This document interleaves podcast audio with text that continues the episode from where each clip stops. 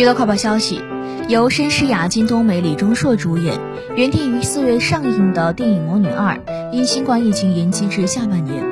魔女二》的前作《魔女》于二零一八年上映，是吸引三百一十八万观众的热门作品。金东美突破一千五比一的进军率，被选为主人公，展现了不像新人的演技，提高了存在感。因为《魔女二》中新人演员申诗雅突破了一千四百零八比一的竞争率，被选为主演。且演员李钟硕退伍后选择了《魔女二》作为复出作品。前作的女主角金冬美特别出演，备受关注、关注与期待。《魔女二》相关人士表示，上映日期推迟到了下半年，但从目前的情况来看，下半年上映也难以保证。